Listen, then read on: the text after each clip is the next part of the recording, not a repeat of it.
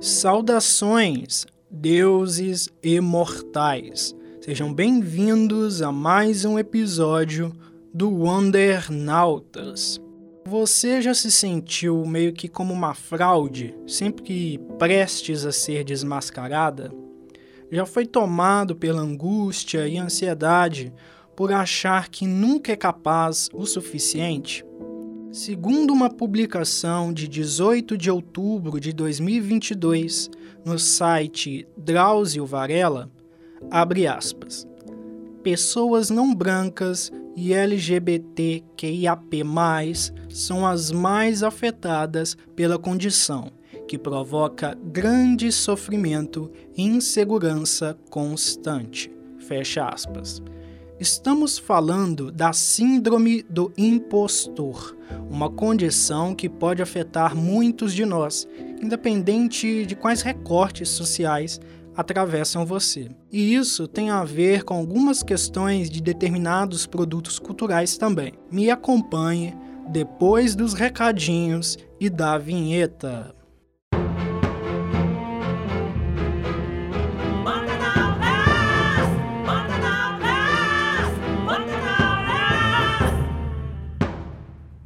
Antes do episódio propriamente dito, venho te sugerir que me siga nas minhas redes sociais para conhecer bastidores do podcast, detalhes de outros projetos e um pouco mais sobre o criador que vos fala. Posso ser encontrado na página do programa no Instagram, Wondernautas, ou no meu perfil pessoal, arroba Senju. Você também me encontra no Twitter como arroba Epifânio Maicon. No TikTok, buscarei produzir alguns conteúdos relacionados às minhas atividades no geral, que talvez possam te interessar também. O meu usuário lá é o arroba Wonder. Sem mais delongas, vamos para o episódio de hoje. Abre aspas. Sentir-se inseguro faz parte da natureza humana. Em uma realidade na qual somos cobrados o tempo inteiro para sermos os melhores em tudo, há pouco espaço para erros e deslizes. Mas e quando a insegurança se torna constante? E pior, não condiz com a realidade. Essa é a sensação vivida por quem lida com a síndrome do impostor nome dado para quando uma pessoa bem-sucedida acredita ser uma fraude e acredita seu sucesso e avanços à sorte e outras coincidências. O psicólogo Felipe Colombini ajuda a entender quando a insegurança ultrapassa o limite esperado. Insegurança todo mundo tem, lidar com isso faz parte. Na síndrome do impostor, a diferença é o fato de que a pessoa se comporta tanto sob o controle desse julgamento que ela não tem habilidades de aceitação e compreensão, além de um déficit muito grande de percepção social e autopercepção.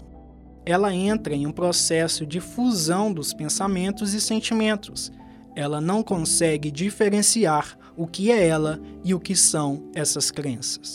Apesar de não ser classificada como um transtorno mental pela Organização Mundial de Saúde, OMS, a síndrome do impostor é um fenômeno presente nas salas de terapia mundo afora e tem um perfil de mais afetados, grupos socialmente vulneráveis, como pessoas não brancas e a comunidade LGBTQIAP+.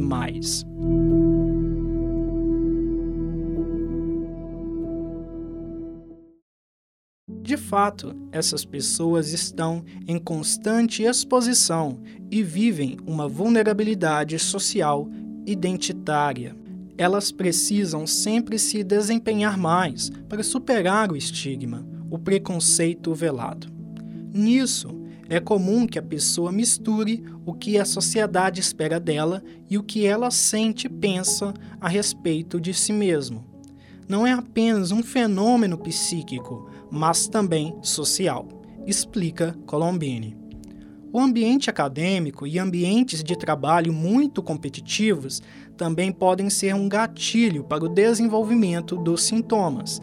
Em 2019, a Faculdade de Medicina da Universidade Federal de Minas Gerais publicou um artigo sobre o tema, destacando a preocupação crescente dos pesquisadores com o tema nos últimos anos. O material chama atenção para a percepção do fenômeno entre os estudantes de medicina que eram atendidos pelo Núcleo de Apoio Psicopedagógico aos Estudantes da Unidade, na PEN. Em termos não formais, todos nós que atendemos no NAPEM, sejam os psicólogos ou psiquiatras, temos percebido isso. Notamos um aumento significativo no percentual de indivíduos, principalmente no ciclo básico, que se sentem inseguros e desmerecedores de ocupar um lugar no curso de medicina da UFMG.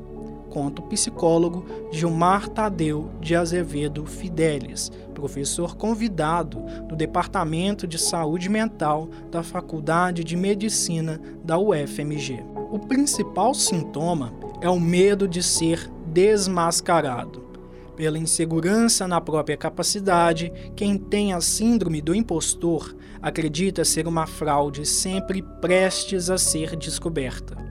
Isso desencadeia outros sintomas, como ansiedade e angústia. Além disso, o medo de se colocar em situações nas quais a pessoa acredita poder ser descoberta começa a ditar suas escolhas, o que resulta em um ciclo de autossabotagem e arrisca a perda de oportunidades. Raiva, esgotamento, tristeza são sentimentos comuns, assim como um estado estressante de autovigilância constante. E é justamente por se avaliar demais que a pessoa tem medo da avaliação do outro. Esse medo costuma vir acompanhado de um perfeccionismo inalcançável, o que faz com que o indivíduo procrastine ou adie tarefas para evitar falhar. Acontece que, ao agir dessa maneira, o pensamento de ser uma fraude é validado e temos um ciclo de autossabotagem que se retroalimenta. Destaca o psicólogo. Como pedir ajuda pode ser interpretado como vulnerabilidade por quem tem a síndrome do impostor, é comum que a pessoa sofra sozinha, em silêncio. Mas buscar ajuda profissional pode ser o primeiro passo para melhorar a qualidade de vida o processo terapêutico pode ajudar a pessoa a compreender as origens da sua insegurança, a desenvolver um senso de autoconfiança e ensinar habilidades para lidar com os pensamentos de autossabotagem que surgirem. As habilidades precisam ser desenvolvidas, não apenas conversando e discutindo sobre elas, mas também na ativação do comportamento. A intervenção verbal, técnicas de monitoramento sobre o que se sente ou pensa é importante, assim como estimular o indivíduo a se expor de forma gradual e a agir em prol dos seus valores e do que ele quer para si mesmo. É o que a gente chama de desfusionar. Ou seja, não se agarrar tanto ao pensamento, ao sentimento, mas no que está acontecendo de fato em suas ações. Aos poucos, essas sensações vão baixando a partir da vivência do aqui e agora. Finaliza o profissional de psicologia. Fecha aspas. Então, eu trouxe esse texto e essa discussão porque nos últimos dias eu meio que me senti bem vitimado por essa síndrome, né? Claro que eu não sou psicólogo, psiquiatra ou nada do tipo para dar diagnósticos aqui nem quero parecer que estou tentando, sabe? Mas posso tecer teorias assim como qualquer pessoa. Os sintomas, ao menos, são muito semelhantes e, considerando que tenho TDAH e um quadro ansioso depressivo, não é nada de outro mundo considerar a possibilidade de estar lidando com a síndrome do impostor às vezes, depois de postar meus episódios aqui que vocês escutam mesmo, eu posso jurar que a minha edição está horrível. Quando cobro por algum serviço, seja uma oficina de podcast, um freela para escrever um texto ou qualquer coisa, eu tenho dificuldade de precificar. Quando eu vou tentar uma vaga de emprego e sou é, chamado para ficar, eu fico com medo de não ser bom o suficiente, de decepcionar, de atrapalhar. E isso me fez pensar, talvez é, seja essa a questão, né? A questão da síndrome. E aí eu lembrei de um filme que eu assisti até recentemente, The Boys in the Band, é, Os Rapazes da Banda, aqui no português, né? Que foi lançado em 2020. O roteiro é de Marty Crowley, Ned Martel e Joel Kazu, e a direção é de Joey Mantello. Eles têm no elenco o Jim Parsons, que é o Sheldon Cooper de Big Bang Theory. Então, já é um, uma figura carimbada e conhecida pela galera. Também tem o Matthew Boomer e, e uma galera grande aí, um elenco bem legal. O interessante é que o elenco é todo gay, interpretando personagens que são gays ou bissexuais ali dentro da história, o que é muito legal quando a gente pensa em representatividade, né? Tipo assim, não é uma pessoa heterossexual é, interpretando um personagem gay, é uma pessoa que de alguma forma entende aquela questão ali. Eu assisti ao filme e ele recentemente, né? E ele toca assim algumas questões de insegurança, autossabotagem, entre outras. E quando eu li a parte desse texto que eu encontrei, que fala sobre o quanto pessoas LGBTQIAPN+, são afetadas pela síndrome do impostor, eu percebi que estava tudo conectado, sabe? Evidentemente, você não precisa ser gay ou bissexual para ter essa condição, mas é aquela coisa, né? Vivemos em uma sociedade preconceituosa que te impõe coisas apenas por você ser mulher ou homem, gay ou hétero, preto ou branco, etc. Então, tem camadas a mais, né, quando você é atravessado por, determinar, por determinados recortes. Pouco tempo atrás, eu estava na terapia e eu cheguei à conclusão de que eu respeito demais os outros e não respeito a mim mesmo. E eu quero mudar isso, sabe? Às vezes, em alguns dias, eu estarei triste, estarei ansioso, vou querer ficar sozinho, não serei capaz de produzir tanto, de lançar bons episódios, é, bons vídeos, aliás, para o TikTok, de interagir como deveria com os ouvintes no Instagram. Mas eu devo me envergonhar por isso? Eu tenho mesmo que me criticar tanto, me ferir tanto, para tentar suprir expectativas injustas, sejam minhas ou dos outros?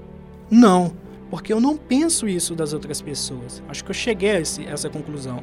Eu tenho empatia, compaixão e zelo pelas pessoas.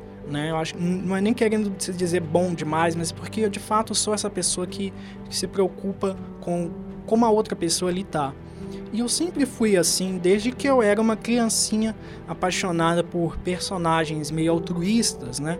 Como o Shun de Andrômeda de Saint Seiya, que já foi mencionado aqui, e a Mulher Maravilha na DC Comics, embora ela eu tenha dado a devida atenção apenas quando eu já estava adulto.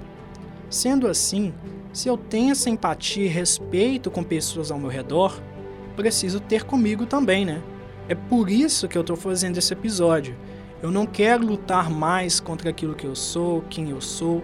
Eu quero viver a minha essência, mas também quero me cuidar e me amar. E eu quero que aqueles que me acompanham façam o mesmo. Por isso esse tema surgiu, mesmo que nesses episódios curtinhos.